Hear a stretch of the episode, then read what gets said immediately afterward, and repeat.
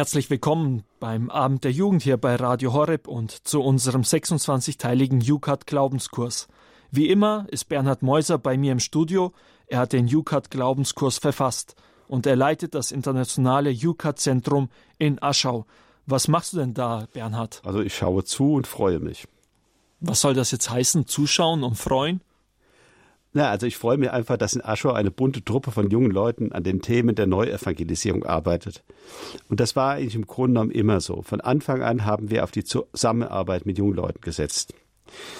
Und wenn wir jetzt gerade versuchen, den Glauben der Kirche mit digitalen Methoden weltweit zu teilen, dann holen wir zwar auch den einen oder anderen Spezialisten an Bord, aber immer tun wir die Arbeit mit jungen Leuten. Junge Leute aus Deutschland? Ja, und aus Indien, den Philippinen, Brasilien, Argentinien, Indonesien, Mexiko, Kolumbien, Uganda, Polen, Kroatien, Portugal, USA. Also, wenn wir jetzt zum Beispiel von den Bischöfen in Zentralamerika gebeten werden, dabei zu helfen, eine internationale soziale Lernbewegung ins Leben zu rufen, dann schauen wir, wo sind unsere jungen Partner, die das verstehen, die so ungefähr ticken wie wir auch und die uns dabei helfen. Jetzt kommen wir aber ein bisschen vom Thema ab, zurück zum Glaubenskurs. Was ist heute da das Thema? Okay, danke, dass du mich zur Ordnung rufst. Heute geht es um die Frage, wozu ist die Bibel gut? Ja, das klingt jetzt ja nach einem eher evangelischen Thema, oder? Äh, Irrtum, das gehört fundamental zum Katholischsein. Ja, dann sind wir mal gespannt. Hier der vierte Teil des Glaubenskurses. Folge 4. Wozu ist die Bibel gut? Heute staunt man, dass es Zeiten der Kirche gab, in denen die Bibel für Otto Normalverbraucher verboten war. Ist das nicht krass? Die Schrift nicht kennen heißt Christus nicht kennen, sagte schon der Kirchenvater Hieronymus. Lesen Sie dazu am besten die Jukat-Fragen 17 und 18. Welche Bedeutung hat das Alte Testament für Christen? Welche Bedeutung hat das Neue Testament für Christen? Wie kam das? Bibel las man als einfacher Christ nicht, man hörte sie und zwar ausschließlich während der Gottesdienste. In Kleindosen kirchlich kommentiert. Es gab da einmal einen Dominikanermönch, der gleichzeitig auch ein berühmter Inquisitor war, Melchior Cano, eine Gestalt wie aus Der Name der Rose. Als im Jahre 1559 ein spanischer Bischof die Übersetzung der Bibel in die Landessprache forderte, trat dieser Cano auf den Plan und warnte davor, dass es zu Zuständen wie in Deutschland kommen werde, wo Martin Luther 40 Jahre zuvor die Bibel ins Deutsche übertragen hatte. Die Bibel, meinte der gelehrte Mönch, sei nichts für Zimmermannsfrauen. Auch wenn die Frauen mit unersättlichem Appetit danach verlangen, von dieser Frucht zu essen, ist es nötig, sie zu verbieten und ein Feuermesser davor zu stellen, damit das Volk nicht zu ihr gelangen könne. Auch die heilige Teresa von Avila, die große Reformerin der Kirche im 16. Jahrhundert, war davon betroffen und litt fürchterlich darunter. Doch hatte sie in der Nacht eine Eingebung, die sie sehr tröstete. Da sagte der Herr zu mir, Sei nicht betrübt, denn ich werde dir ein lebendiges Buch geben. Wichtig ist hierzu die Frage 16.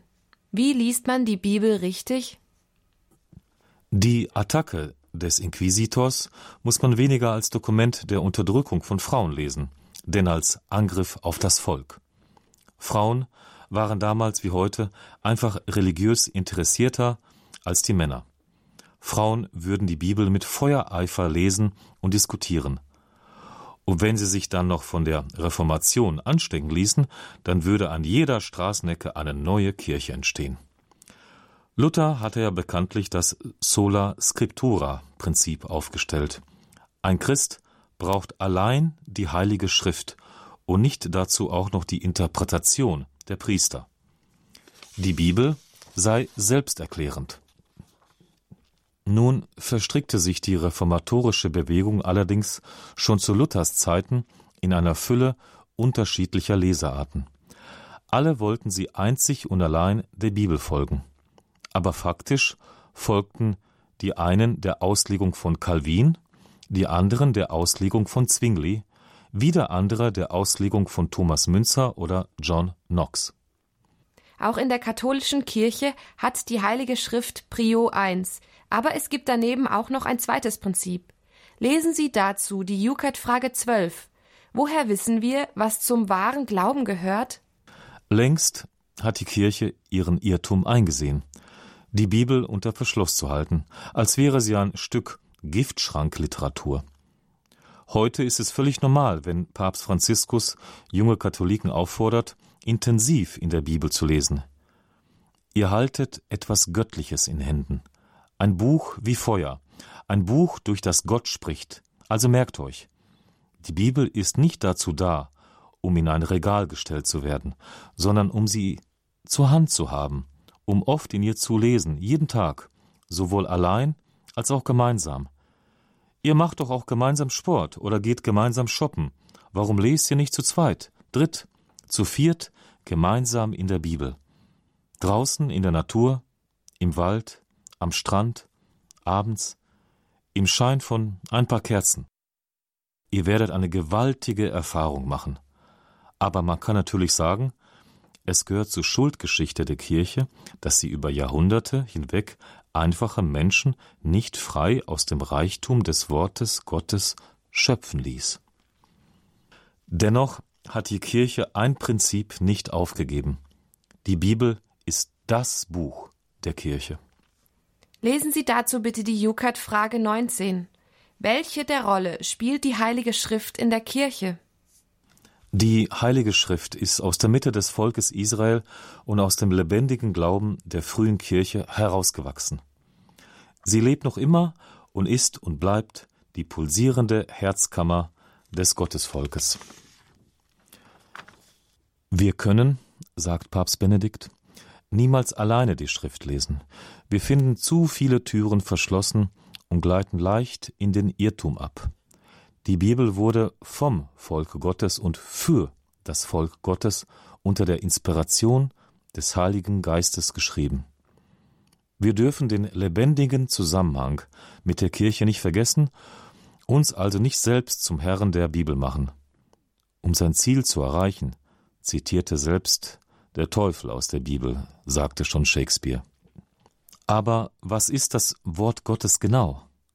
Alles, was Gott uns zu sagen hat, hat er uns in Jesus Christus gesagt. Ergänzende Informationen hierzu finden Sie unter UCAT Frage 10. Ist mit Jesus Christus alles gesagt oder wird nach ihm die Offenbarung noch fortgesetzt?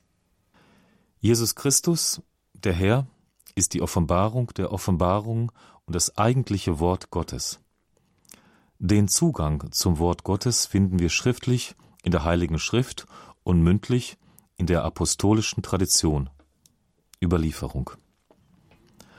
Man kann sich das konkret vorstellen. Bis zum Jahre 397, da legte die Synode von Karthago fest, welche Bücher zur Heiligen Schrift gehören, lebten Generationen von Christen quasi ohne Neues Testament.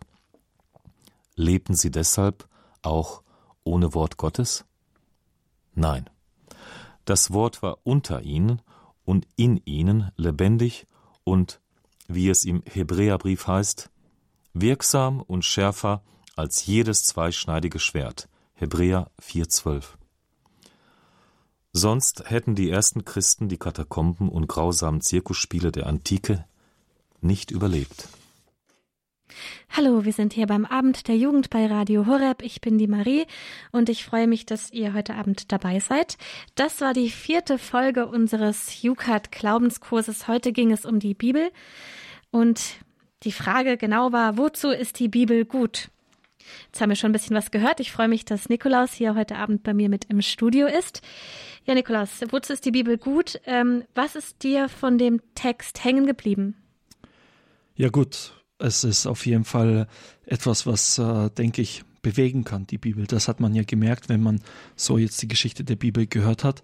Es äh, ist etwas, was die Menschen bewegt. Einerseits natürlich Reformation und so weiter, wo wir jetzt von der katholischen Kirche aus natürlich sage ich mal, nicht unbedingt alles gut heißen können, aber es war trotzdem etwas, was die Leute bewegt hat und ich denke, da waren auch gute Ansätze da, dass man gesagt hat, ja, das Wort Gottes muss neu in den Mittelpunkt kommen.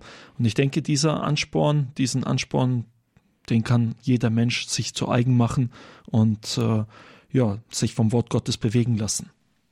Ja, bewegen lassen und eben auch ähm, durch diese ganze Reformation das wir haben den Zugang zum Wort Gottes. Für mich ist hängen geblieben, wir können das überall mit hinnehmen. Wir müssen uns nicht in eine Kirche verschließen oder in einen stillen Raum. Wir können das in die Natur mitnehmen, in den Kaffee mitnehmen, in unsere Welt mitnehmen und mittragen und ähm, das nicht trennen, sondern einfach dabei haben. Niklaus, wie wichtig ist es dir denn in der Bibel zu lesen oder was bedeutet dir das überhaupt, dass du das machen kannst, in der Bibel lesen? Also es gibt ja so unterschiedliche Art und Weisen, sage ich mal, wie man der Bibel lesen kann. Das eine ist ja, ich lese einfach die Bibel, ja, und nehme jetzt einfach zur Kenntnis, es sind jetzt, äh, sage ich mal, Geschichten da, die würde ich mal auch so sagen, wahr sind, ja, und die lasse ich dann einfach jetzt erstmal stehen hat nichts mit meinem Leben zu tun, ganz genauso wie ich jetzt vielleicht äh, ja ein Geschichtsbuch zur Hand nehme und lese, was äh, im letzten Jahrhundert passiert ist, oder wie ich vielleicht ein Märchenbuch zur Hand nehme und eben einfach Märchen lese. Es sind einfach Geschichten, die mir aber erstmal nichts bedeuten, ja. Und dann denke ich mir, wenn ich darüber spreche, was hat für mich das Wort Gottes persönlich für eine Bedeutung, dann muss das natürlich klar so sein, dass ich eigentlich mich, mir die Frage stelle nach dem Lesen, ja, was bedeutet mir das jetzt persönlich? Ja, was bedeutet es, wenn ich lese, dass Jesus gestorben ist am Kreuz? Ja, hat das auch etwas mit mir zu tun oder nicht? Und da kommt natürlich diese persönliche Ebene rein. Ich persönlich habe jetzt die Erfahrung gemacht, da das, was in der Bibel steht, auch wenn das schon über 2000 Jahre alt ist, hat mir sehr viel zu sagen, ja. Wie, in welcher Form merkst du, dass es persönlich was mit dir zu tun hat? Also wie hast du diese Be Beziehung zu dem Wort Gottes aufbauen können? Also zuerst einmal war das so gewesen, dass äh, ja, wenn man die Bibel liest, ich habe jedenfalls diese Erfahrung für mich gemacht, dann sind ganz viele Dinge da, die man eigentlich gar nicht versteht und wo man sich fragt, ja, was soll das jetzt überhaupt bedeuten? Ja, man schlägt die Bibel auf, ist ein Vers da und man fragt sich, ja, was soll das jetzt? Und mir hat jetzt persönlich dabei ein Satz geholfen von Frère Rocher. Er ist der Gründer der TC-Bewegung und er hat gesagt, wir sollen vom Wort Gottes das leben, was wir verstanden haben. Also jetzt nicht unbedingt an der Stelle stehen bleiben, wo ich dann am Grübeln bin und mir denke, das kann ja nicht sein, dass man sowas sagt, sondern einfach schauen, wo ist ein Wort, das mich anspricht, das ich verstehe und dann beginne ich einfach erstmal das zu leben und mache so einen Anfang. Genau. Ja, sehr schön. Ähm, das wurde ja auch eigentlich ähm, hier in unserem UCAT Glaubenskurs gesagt. Es ist schwierig, die Bibel alleine zu lesen. Also sie wurde nicht für uns ganz alleine gemacht, sondern es ist eine Gemeinschaftssache. Sie wurde in Gemeinschaft für die Gemeinschaft geschrieben. Und es ist auch immer gut, sich wieder auszutauschen und um Verständnis zu fragen. Also Verständnis zu suchen ähm, bei Menschen, die sich vielleicht schon damit auskennen, sich auszutauschen. Ja, wenn ihr auch noch etwas gerne sagen möchtet, oder wenn ihr etwas habt, was euch besonders hängen geblieben ist von dem Text oder uns mitteilen möchtet, was die Bibel, das Wort Gottes euch persönlich bedeutet, wie es euch im Alltag begleitet, dann könnt ihr uns eine WhatsApp-Nachricht schreiben und zwar unter der 0171 57 53 200. Ich sag's noch einmal. Das ist die 0171 57 53 200. Wir freuen uns sehr, wenn ihr euch beteiligt und uns erzählt, ja, was die Bibel in eurem Leben bedeutet.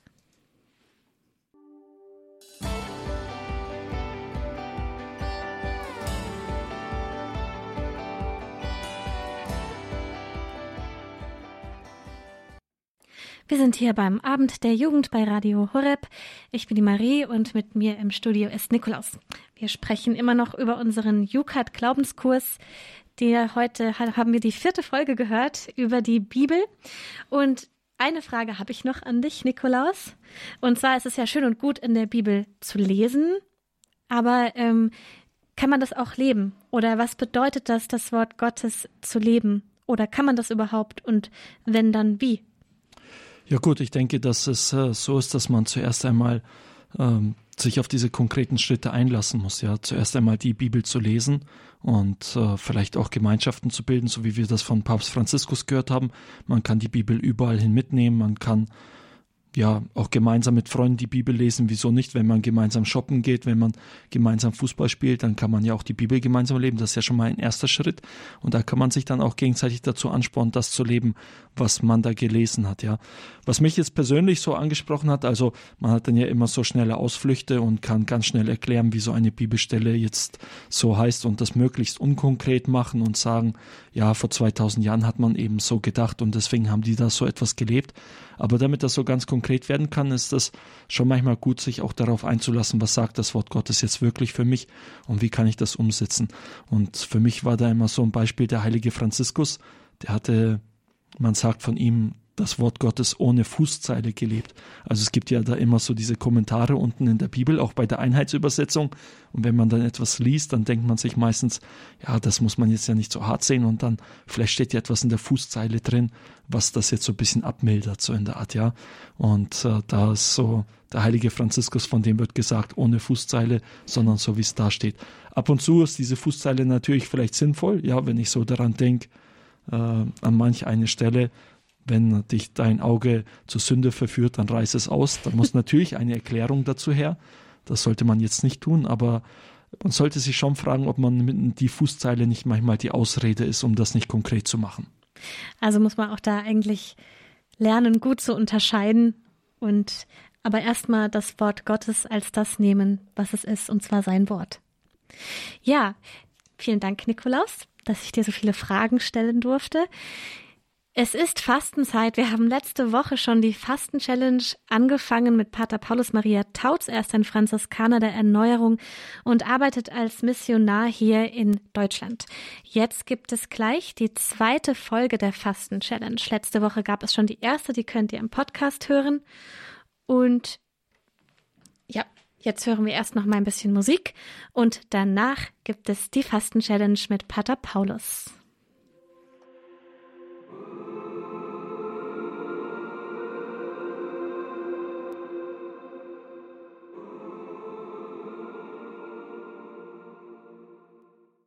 Hallo, hier ist der Pater Paulus. Das ist der franziskanische Challenge zur Fastenzeit mit Radio Horeb. Und heute wollen wir uns beim heiligen Franziskus einen anderen Aspekt anschauen, nämlich seine Berufungssuche. Und darin ist er uns modernen Menschen eigentlich ganz nahe, obwohl er vor 800 Jahren gelebt hat. Er hat nämlich lange nach seiner Berufung gesucht und er hatte Schwierigkeiten, sich zu entscheiden. Besser gesagt, er hatte erstmal Schwierigkeiten, den Weg zu finden. So, wir haben ja nur eine Berufung, das ist die Liebe. Aber wie geht das? Wir brauchen da echt Hilfe. Und wie in allen Dingen, Gott muss uns helfen.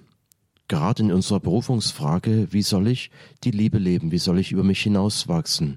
Wie geht das? Gerade als junger Mensch. Wir müssen jetzt Gott bitten, dass er die falschen Türen schließt und die richtigen öffnet.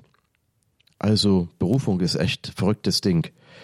Und wie finde ich diese Berufung? Das ist wie so ein Rätsel meines Lebens. Und die Antwort heißt einfach bitten und beten. Herr, zeig mir meine Wege, zeige die mir deine Wege für mein Leben. Zum Beispiel, Franziskus hat ungefähr sechs, sieben Jahre lang gebetet und er hat dieses Gebet gesprochen. Das ist nur ein Vorschlag, es gibt viele andere Möglichkeiten. Höchster glorreicher Gott, erleuchte die Finsternis meines Herzens und schenke mir rechten Glauben, gefestigte Hoffnung und vollendete Liebe. Gib mir, Herr, das rechte Empfinden und Erkennen, damit ich deinen heiligen und wahrhaften Auftrag erfülle, den du mir in Wahrheit gegeben hast. Und dann, nach diesen vielen Jahren des Suchens, des Hinhörens, des Ringens, spricht ja das Damianerkreuz zu ihm, das berühmte franziskanische Kreuz, was so bunt ist und wie eine Ikone aussieht. Und dann spricht Jesus zu ihm und sagt, bau meine Kirche wieder auf. Das ist ein spezieller Auftrag für Franziskus. Aber wie spricht Gott zu dir? Das ist jetzt die Frage. Und es ist der Challenge. Beginne für deine Berufung zu beten mit deinen eigenen Worten. Gebe aber Gott ein Blankoscheck, nicht gleich mit dem Hintergedanken, das wäre gut oder das könnte mir passen oder das geht überhaupt nicht, sondern eben mit dem offenen Ende. Wer mit Gott sein Leben lebt, beginnt ein Abenteuer mit der Garantie auf ein Happy End. Also wollen wir anfangen, dieses Abenteuer zu leben, mit der Gewissheit, dass alles gut wird. Und dazu segne euch der allmächtige Gott, der Vater, der Sohn und der Heilige Geist. Amen. Happy Lent. Frohe Fastenzeit. Ja, das war die Fastenzeit-Challenge mit Pater Paulus Maria Tautz von den Franziskanern der Erneuerung hier beim Abend der Jugend bei Radio Horeb. Ich